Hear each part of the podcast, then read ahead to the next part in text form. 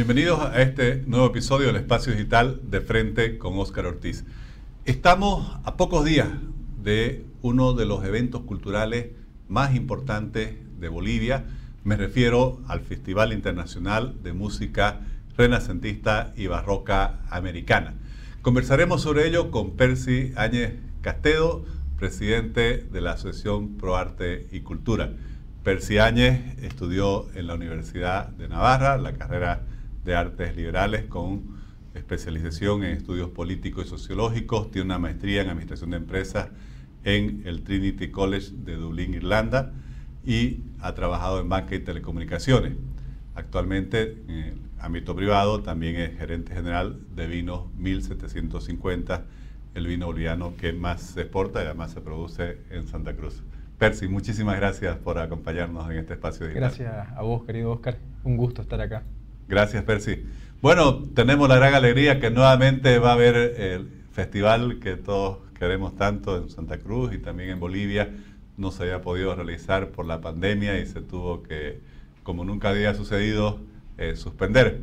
Bueno, ¿qué viene con el festival, cuáles son eh, las mayores novedades de este Festival de Música Barroca. La verdad que estamos sumamente contentos, estamos sumamente optimistas este, y llenos, llenos de energía en APAC porque hemos valorado, hemos valorado algo que ya, estábamos acostumbrados a vivirlo, ¿no? Cada dos años era una tradición tener el festival. No digo que era algo que dábamos por sentado, pero sí era, era parte de la rutina, ¿no? Cada dos años festival de música, eh, años pares y años impares teatro. Eh, llega esta pandemia que nos, nos, cambió los planes a todos eh, y nos afectó a todos, a unos más que otros, pero a todos al fin y al cabo. Y este, a 15 días de celebrarlo el Festival 2020, empiezan las restricciones municipales, nacionales, nos quedamos sin festival.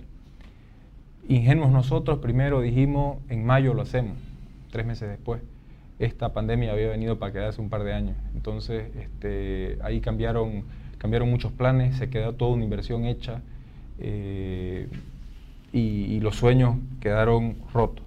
El 2022 viene ya a ser un año de la reconstrucción, un año de, esperanza porque ya no está pegando la pandemia como, como, como el 2020 y 2021 parece que ya hemos salido de esto, que ya lo hemos controlado, que ya sabemos cuidarnos, ya, ya hemos sabido perder el miedo y las vacunas evidentemente están funcionando. Entonces ya podemos darnos el lujo de retomar este espectáculo, que es eh, realmente algo que pone a Bolivia eh, muy en alto a, nivel internacional. Este, estamos sumamente contentos porque además va a ser un festival que va a traer grandes sorpresas eh, en lo artístico y estamos demostrando que se puede seguir apostando a lo grande a pesar de todos los problemas, todas las crisis y toda la incertidumbre que, que, ha venido en estos últimos años.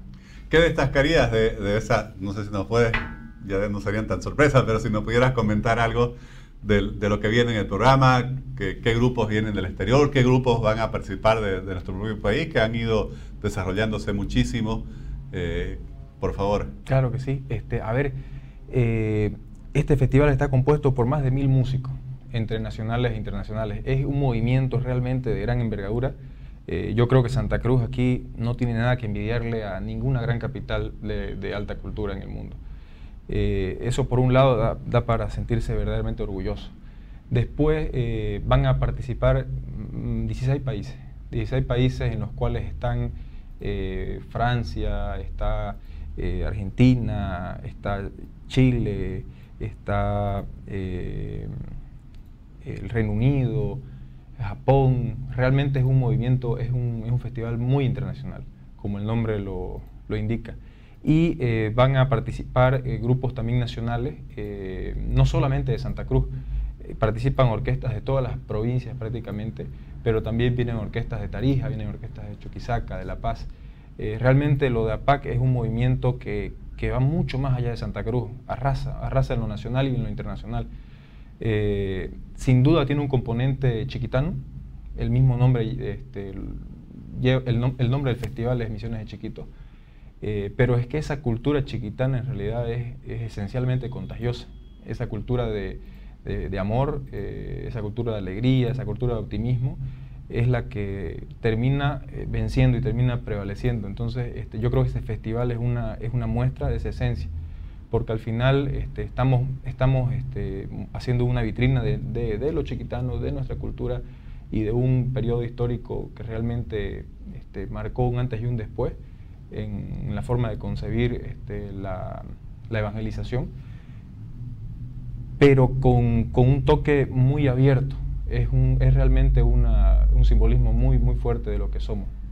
¿Y en cuántas sedes se va a realizar? ¿Cuántas poblaciones van a recibir los conciertos? Vamos a estar en, por supuesto, Ciudad Capital, en Santa Cruz de la Sierra, y en 14 sedes más. 14 sedes. No solamente pueblos misionales, por supuesto que vamos a estar en los tradicionales, ¿no? San Javier, Concepción, Santa Ana, San Ignacio, Santiago de Chiquito, San José, pero también están, se han sumado municipios que tienen orquestas que están al nivel del festival, como por decir una cosa, Pailón, eh, Porongo, eh, Cotoca, no solamente son pueblos misionales, sino, como, digo, eh, como dije anteriormente, ¿no? es, al final este, es la esencia chiquitana vuelta, vuelta a un todo en Santa Cruz. Y lo que me asombra es que esté viniendo tanta gente, más de mil músicos, eh, cuando todavía, digamos, hay pandemia en el mundo, pero a pesar de eso están viviendo, viniendo grupos de, lugares tan lejanos como Japón, en fin, de Europa, de Latinoamérica. Sí, realmente es un reto, este, porque sigue costando viajar.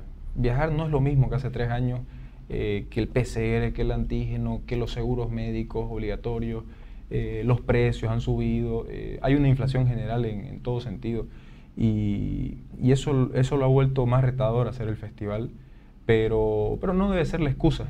Este, y, definitivamente no fue la excusa porque de hecho vamos a tener un grupo, el más numeroso que ha habido en la historia de los festivales, y es el proyecto probablemente más costoso de los festivales, que son 42 chicas de Polonia que vienen... 42 chicas vienen desde Polonia. 42 polacas. ¿Es un coro, una orquesta? Es un coro. Es un coro, increíble. Eh, la verdad que es increíble. Y eso lo estamos haciendo, es realmente osado, porque lo estamos haciendo eh, en el contexto de que no es tan fácil viajar, en el contexto de recuperación, pero las cosas se han ido dando, este, hay mucho entusiasmo, precisamente por eso de que no hemos, no hemos tenido eventos culturales de gran magnitud en el mundo. Eh, hay muchas ansias de los artistas de participar, siempre la ha habido, pero ahora más y, hay mucha generosidad. Este festival no fuera ni por si acaso posible sin toda la colaboración de la arquidiócesis, gobernación, alcaldía, empresas privadas, eh, asociados de APAC, personas particulares que, que por, por, el cariño a, este evento este, dan su tiempo y también dinero para, para, poder realizarlo. Es decir, todo tipo de aportes, pequeños, medianos, grandes, van estratégicamente a hacer algo que monstruoso y que quizás hace 20 años nosotros lo comentábamos esto y fuera inimaginable. Realmente es algo que, que no, no, se concebiría hace un par de décadas. ¿Cómo sienten la expectativa en, en todas las poblaciones que van a ser eh, sede de, los conciertos? No, la gente lo espera, realmente los chicos eh, de las orquestas, que al final este es su sueño, esta es su vocación, eh, lo esperan detrás de este, de este mérito que es participar, porque no es nomás que son músicos y, y, se, lo, se, lo, selecciona para el festival así a la ligera, sino que hay todo un proceso muy minucioso, que, lo, que lo encabeza nuestro director artístico, el padre Piotr Naurot, y, detrás de ese proceso hay mucho sacrificio en las orquestas, este, que desvelos, prácticas, eh, amanecidas, pero también está el, el, tema, el tema inédito de haber practicado solo.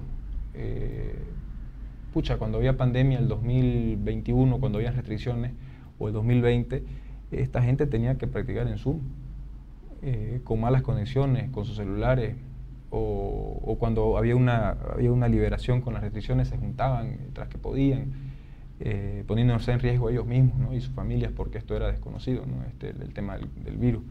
Eh, realmente hay un doble mérito a los que están participando. Y hablando justamente del, efecto del festival, no es solo una manifestación cultural para quienes aprecian o, gustan de la música, sino que tiene un profundo impacto económico y social en las poblaciones, en las comunidades, en estos jóvenes que integran todos estos coros y orquestas. Seguramente eh, en Apaga estudian el, impacto que tienen. 100%. Este, el impacto del festival eh, es fundamentalmente moral. Eh, la, gente, la gente se empodera. Eh, los pueblos se empoderan, ven que es posible salir adelante con, productos de valor agregado que más que alta cultura y música clásica, música barroca. Eh, la construcción de, instrumentos, la elaboración de instrumentos, el, viajar, el conocer mundo, el becar, becarse los estudios con, esta disciplina, son realmente palancas muy poderosas. Ya si vamos a lo cuantitativo, eh, podemos hablar del turismo, lo que genera esto en hotelería, en restaurantes, en consumo en general. Eh, es un impacto muy fuerte en lo cuantitativo, sin lugar a dudas, pero en lo cualitativo, en lo que le da dignidad y, orgullo a, a, todo, a todo Santa Cruz y a Bolivia, es muy potente. Percy, con tu gestión como presidente de APAC, es una nueva generación que se hace cargo de una institución trascendental para la cultura cruceña, para la cultura nacional. Hay un grupo de jóvenes que se está integrando a, conducir los destinos de esta institución. Sí, en realidad APAC eh, ha tenido la visión desde los anteriores directorios de eh, hacer una transferencia en el liderazgo, eh, transferencia generacional y, los, grandes cambios no se dan de un día para otro y en el momento en que nosotros decimos algo así, que vamos a hacer grandes cambios de la noche a la mañana, sería para desconfiar. Esas son revoluciones gatopardianas, ¿no? que todo cambia para que nada cambie. Ya los bolivianos estamos acostumbrados a ese tipo de, promesas y yo creo que en APAC se está haciendo las cosas bien. Eh, estamos haciendo una transición eh, muy inteligente que es eh, este nuevo directorio desde junio de 2021 está compuesto por cinco personas de la vieja guardia, de los que están desde el 96 organizando festivales, que ya saben el trabajo, que ya que lo hacen bien, pero que han visto la necesidad de que otros se integren y puedan dar esa continuidad, que esto no se pierda y esa es la clave de la institucionalidad. Eh, y, en esa, y en ese proceso han metido, eh, han invitado a cinco personas jóvenes. Y este, esas cinco personas jóvenes, en conjunción con esas eh, antiguas, están llevando adelante un trabajo de, de renovación. Muchas cosas permanecen iguales, muchas cosas necesitan permanecer iguales porque se hacen bien, pero otras estamos tratando de cambiar, estamos investigando, averiguando, eh, y trabajando duramente para este, hacer posibles cambios buenos y positivos, desde la digitalización del contenido musical hasta, hasta la forma de conseguir los festivales. Eh, hay, muchas cosas por hacer y, yo creo que se está haciendo de la manera correcta, que es combinando la experiencia con este, gente joven.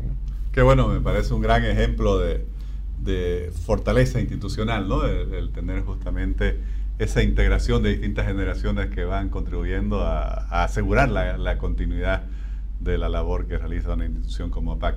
Y en tu caso, eh, ¿cómo surgió esta inquietud de, convertirte en un gestor, un promotor cultural? Bueno, siempre he sido un, desde que tengo memoria, he sido un admirador de todo esto, este movimiento. Eh, yo veía a mi papá desde chico que, participaba, que iba a los festivales. Eh, de hecho, debo haber ido ya no recuerdo exactamente a cuál, pero muy chiquitito debe haber ido a, algunos de los primeros. Y, son cosas que han ido marcando. Quizás uno en ese momento no lo entiende y se tiene que sentar y estar calladito y, educado porque es lo que toca. Pero después uno valora y ve, ve la magnitud de eso. Y uno ya va, va descubriendo este tesoro. Eh, luego también he visto a mi padre que ha sido director de NAPAC este, y quizás eso ha influenciado para, para que yo, a mí me interese esto, que me interese y que me guste, porque realmente si a uno no le apasiona y no le gusta, eh, va a ser algo transaccional o algo que, que, uno no le ponga el cariño que, que realmente necesita y toda la dedicación que necesita esto. Qué bueno, felicidades por ese compromiso. Creo que es también una forma de ejercer el liderazgo y de construir a la sociedad y al desarrollo del departamento y, y del país. Bueno, ¿Cuáles son las fechas de realización del festival para que puedas invitar a quienes nos están viendo por las redes sociales? El festival empieza el 22 de abril eh, y acaba el 1 de mayo. otra sorpresa que va a tener ese festival es que el cierre va a ser en un, gran teatro, un nuevo teatro eh, que se ha hecho en Santa Cruz, esfuerzo del Colegio Americano. Eh, probablemente es el mejor teatro que hay en Bolivia, tiene capacidad para 900 personas y ahí vamos a hacer un cierre de festival con este, un, evento inédito también para nosotros que se llama Barroco Monumental, que está adecuado a las condiciones de ese gran teatro y, ese gran espacio. Realmente va a ser espectacular. Buenísimo, seguramente, como vos decís, la palabra va a ser espectacular. Muchísimas gracias, felicidades, mucho éxito. Gracias. Gracias.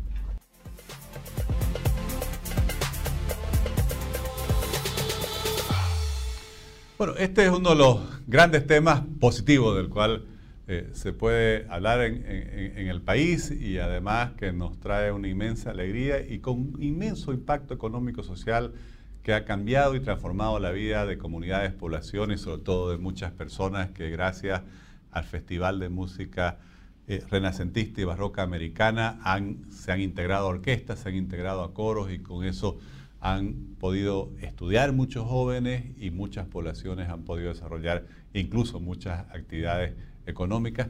Creo que es algo que todos tenemos que apoyar. Ojalá pueda haber una participación masiva, que es la mejor forma de apoyarlo, porque realmente todo el trabajo que organiza APAC está realizado por personas que con carácter de voluntariado desarrollan esta labor de gestores culturales.